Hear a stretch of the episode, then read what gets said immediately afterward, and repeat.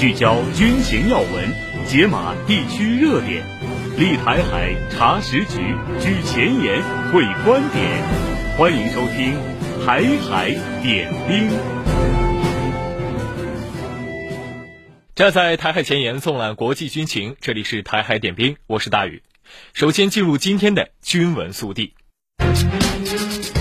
军文速递。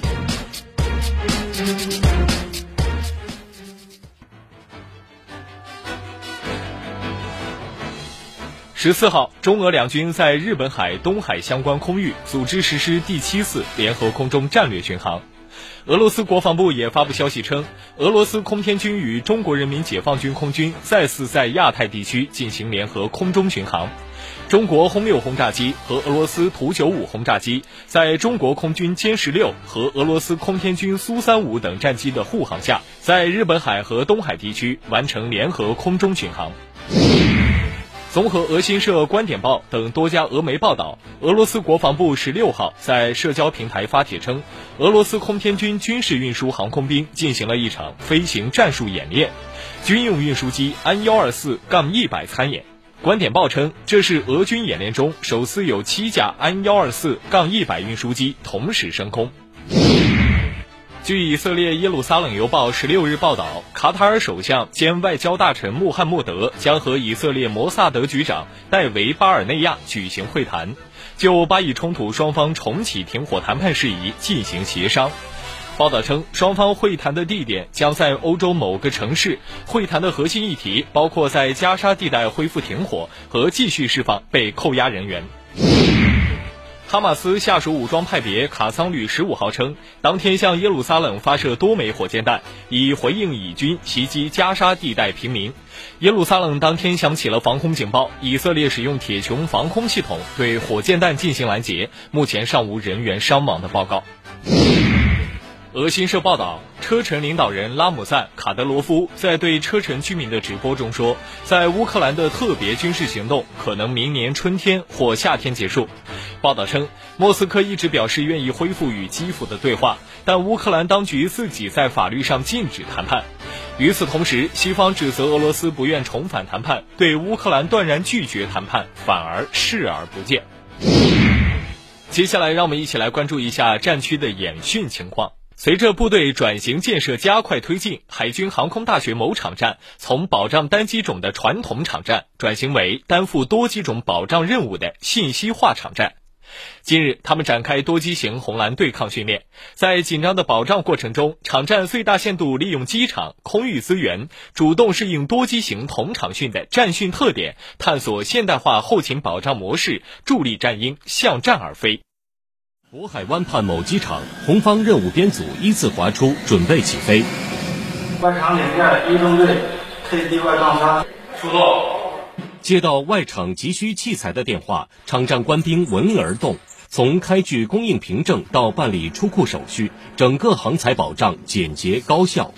所有航材在我们这里都按照数字化管理模式，并且严格按照类型组序的方法进行实施。在保障时，只要在航材管理信息系统中输入器材代码，那么器材从出库到入库都一目了然。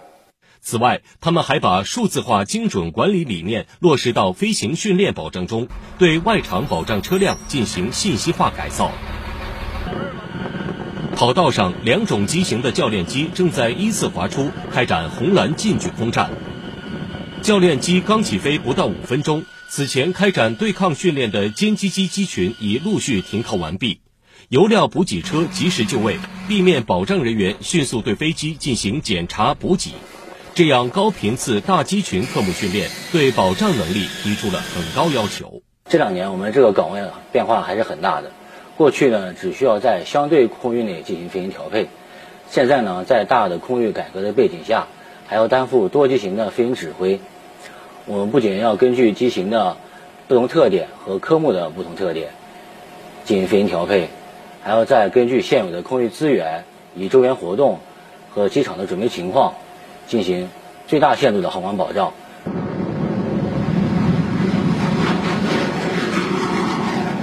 随着使命任务深入拓展，该场站常态化开展跑道抢修、火力突击等特型演练。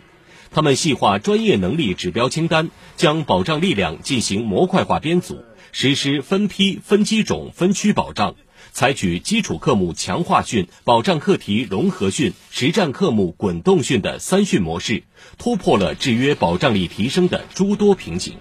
通常保障多机型多科目训练，是为了进一步提升战训耦合、体系练兵、科技练兵水平。只有全面提升实战化保障水平，才能尽快提高部队协同配合能力，在未来战场上彰显出体系作战的威力。近日，武警青海总队在海拔三千多米的海北藏族自治州开展跨昼夜实战化演练，通过反劫持、山林地搜剿等科目，全面检验官兵在野外恶劣气候下的综合作战能力。一小队对 A 区域。进行拉网式搜索，演练采取红蓝对抗方式，官兵都佩戴了红蓝激光对抗系统。根据导调组通报，西南方位发现暴恐分子，收到情况的二小队采用包抄的战术围歼目标。为了不惊动目标，队员采用匍匐的方式向目标隐秘接近。各小组默契配合，成功制服目标。演练中，我们坚持以带领训。实战实训、特战特训的原则，用现代化信息技术加先进的武器装备，不断锤炼官兵的作战技能和血性胆气。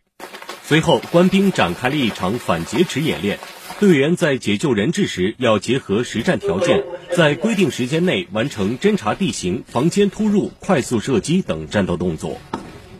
演练持续到深夜。在夜视器材的辅助下，官兵接连展开抵近侦察、目标标记和跟踪、协同歼敌等科目训练，全面检验特战队员的单兵技战术水平。我们针对高原、高寒地区山地反恐作战特点，在陌生复杂地域构设实战化战场环境，全面检验和提高特战分队在高海拔环境下随行任务的能力和实战化军事训练水平。海军航空大学某基地在年度实战考核训练中引入红蓝对抗，进一步检验飞行员混编作战能力、协同配合能力和融入体系能力，更好发挥各机型优势，适应战场需求。早上，地勤人员经过细致检查后，开始装挂武器弹药，完成起飞前准备工作。起飞。此次实弹考核以海面突发情况为背景。主要检验飞行员空中战术指挥、掌握目标信息、对接战场态势、快速精确打击的综合能力。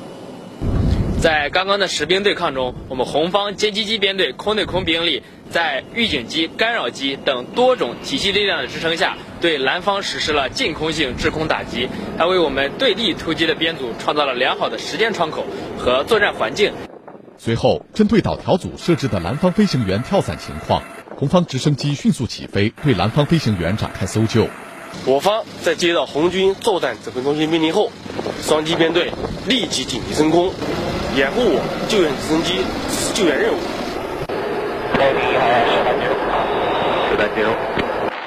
多名飞行教官学员克服各种随机特情和复杂气象的影响，完成实弹攻击。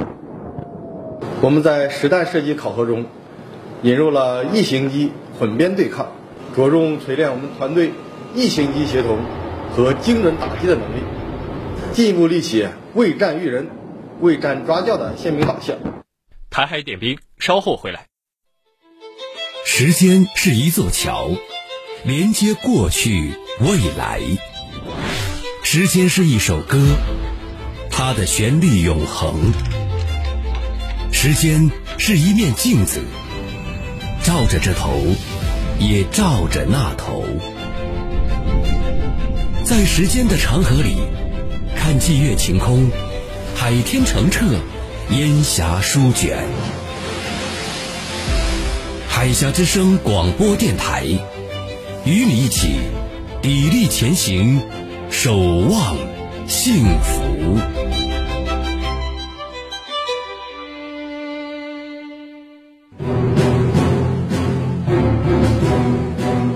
聚焦军情要闻，解码地区热点，立台海查实局，举前沿，会观点。欢迎收听《台海点兵》。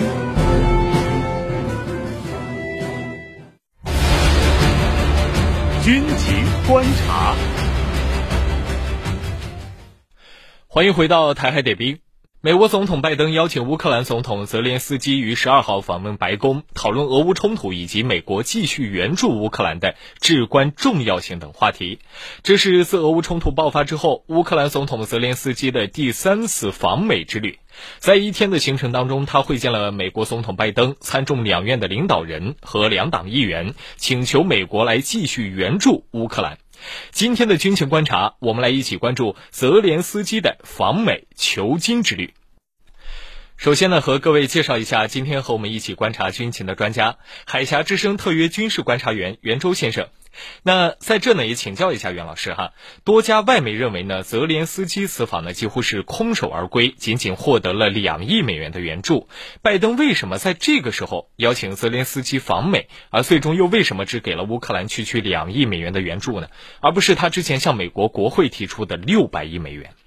拜登这次邀请泽连斯基访问美国，主要是需要泽连斯基再次在美国国会装可怜。以使他对乌援助的计划可以得到美国国会的支持。此次拜登邀请泽连斯基访美，最大最直接的背景，当属近期美国国会否决了拜登政府准备向乌克兰提供超过六百亿美元援助资金的提案。而在这之前，泽连斯基已经两次访美，访美期间他充分发挥了演员的天赋，在美国国会发表演讲，将乌克兰对美国援助的需要之处表现得淋漓尽致。所以前两次他都是满载而归，促使了美国国会通过了大量对乌援助的提案。这次拜登邀请泽连斯基访美，当然是如法炮制，想让他再表演一次。拜登也希望这位演员出身的乌克兰总统这次到美国来，能够充分发挥他的演技，在美国的国会议员面前再装一次可怜，说不定这六百亿美元的对乌援助提案就顺利通过了。不过，让拜登没想到的是，美国国会这次不吃他这一套了。泽连斯基的表演并没有能够打动美国国会反对他向乌克兰提供六百亿美元援助的议员们，拜登政府也只能用他们援乌资金中最后能运用的两亿美元来打发前来索要援助的泽连斯基了。在拜登与泽连斯基签署了这项两亿美元的对乌援助计划后，美国国务卿布林肯在声明中警告。除非美国国会同意追加资金，否则这将是最后一批对乌军援的一部分。实际上，在美国援乌反俄本是一件两党之间有共识的事情。之前，拜登政府想通过援助乌克兰的议案，其实也并不难，在国会遇到的阻力并不大，因为无论是共和党还是民主党，都将援助乌克兰，使乌克兰成为拖垮俄罗斯的代理人战场，看成了一次重要的战略机遇。美国共和党参议员格雷厄姆就表示，美国不用出兵就可以直接消耗俄军兵力，这很值。所以，我们看到俄乌冲突爆发之后，美国在对乌援助问题上一直都很积极。但是，现在情况似乎发生了根本性的变化。控制美国国会的共和党不再同意继续向乌克兰提供援助。之前的众议院议长麦卡锡也因为积极推动对乌援助，被共和党给赶下了台。现在，为了阻止拜登政府通过这项巨额的援助议案，共和党还将其和美国的南部边境政策挂钩。他们要求改变美国南部边境政策，以换取乌克兰援助和其他外交政策优先事项在国会的顺利通过。他们认为，拜登政府没有采取足够强硬的立场，导致了美国南部成为了大规模移民的聚居地，这对南部居民的生活造成了威胁。给当地社会带来了巨大的压力，因此共和党人希望通过控制移民问题来迫使拜登政府就向乌克兰援助问题做出让步。他们把乌克兰作为筹码，希望通过威胁削减援助来实现他们的目标。然而，拜登政府却不愿在移民问题上做出妥协，使得援助乌克兰成为了一个困境。拜登之所以不愿意在南部边境移民问题上和共和党妥协，主要原因是移民问题涉及到美国不同利益集团的核心利益，美国两党都把这一问题当成了攻击对方的政治武器，从而可以吸引更多既得利益者成为自己支持的选民。相对于选举，乌克兰简直就无足轻重了。这才是拜登不肯直接与共和党达成交易，以换来对乌克兰援助的根本原因。所以，通过这次访美之旅，泽连斯基也应该看清楚，关键的时候，乌克兰只会成为美国的弃子。好的，感谢您的点评，台点兵稍后继续。聚焦军情要闻，解码地区热点，立台海查实局，举前沿，会观点。欢迎收听台海点兵。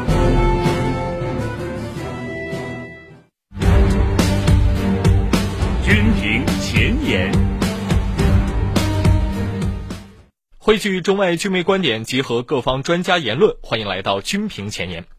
首先呢，要和各位分享的是《环球时报》的社评：菲律宾驻美大使的话，倒像是出自美国官员之口。文章称，菲律宾驻美大使罗穆尔德斯近日在接受日本媒体采访时宣称，菲律宾和中国船只在南海的小规模冲突，随时可能引发重大冲突，南海才是危机即将爆发的地点。这名大使还进一步拱火说，唯一的办法就是让多边国家展示武力。仁爱礁问题跟美国毫无关系，但这几次菲律宾来仁爱礁附近海域挑事儿，美国的军舰飞机就在旁边，还用侦察机给菲律宾提供情报，这就像手把手教唆别人犯罪一样，告诉他呢怎么干啊，不要怕，还把犯罪工具递到他手上。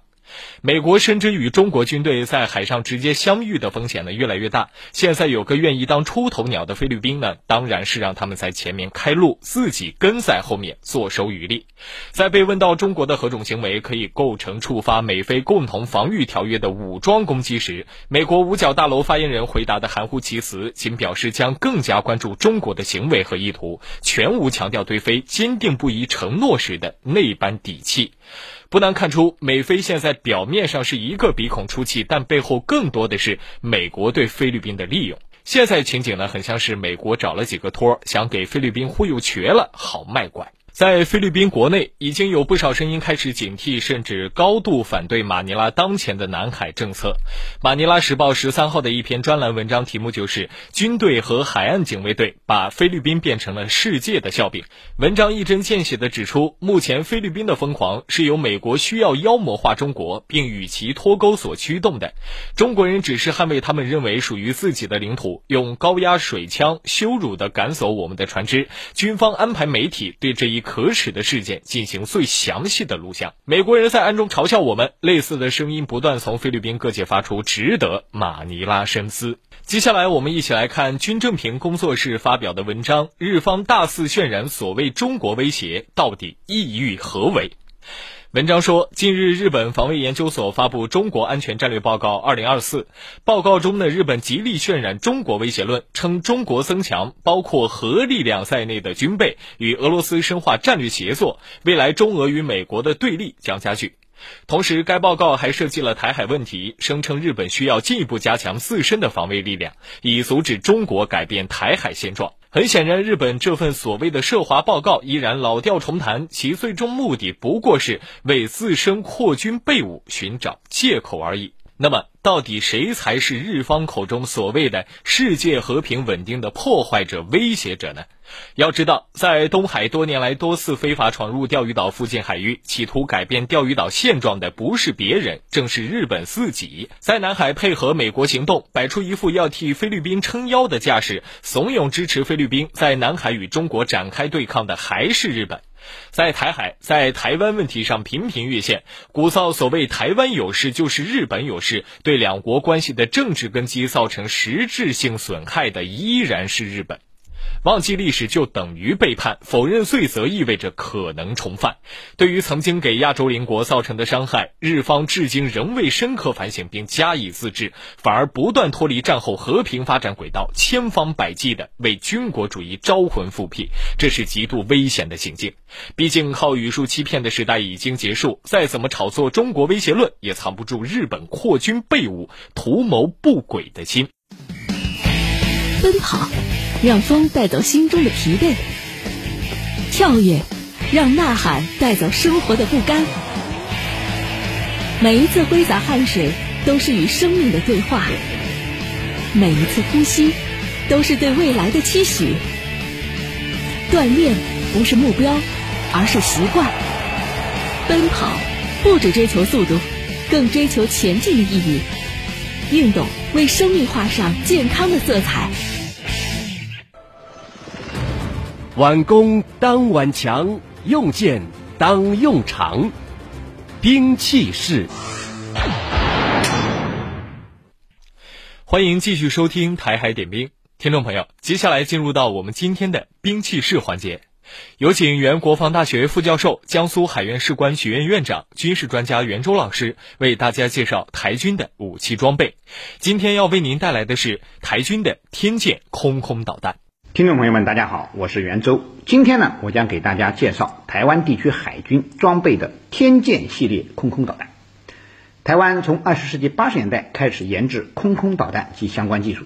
用于装备其自行研制的 IDF 金国号战斗机。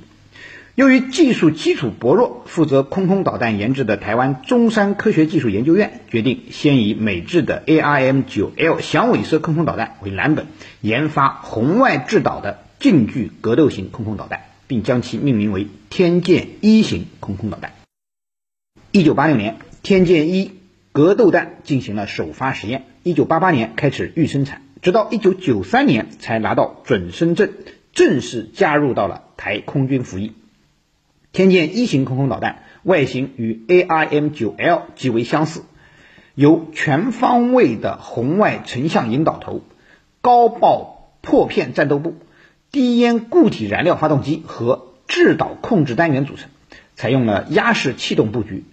被动红外制导。有效射程为八公里，具有发射后不用管的能力。其导引头采用了制冷梯化音元件，可全向攻击，最大离轴角度为三十度。战斗部为重十一千克的连续干式杀伤战斗部，由激光近炸引信引爆。台军方称，天剑一空空导弹的性能接近了美制 ARM-9L 导弹，而且导引头更加精密。具备有灵敏度高、抗干扰能力强、全方位攻击的性能特点。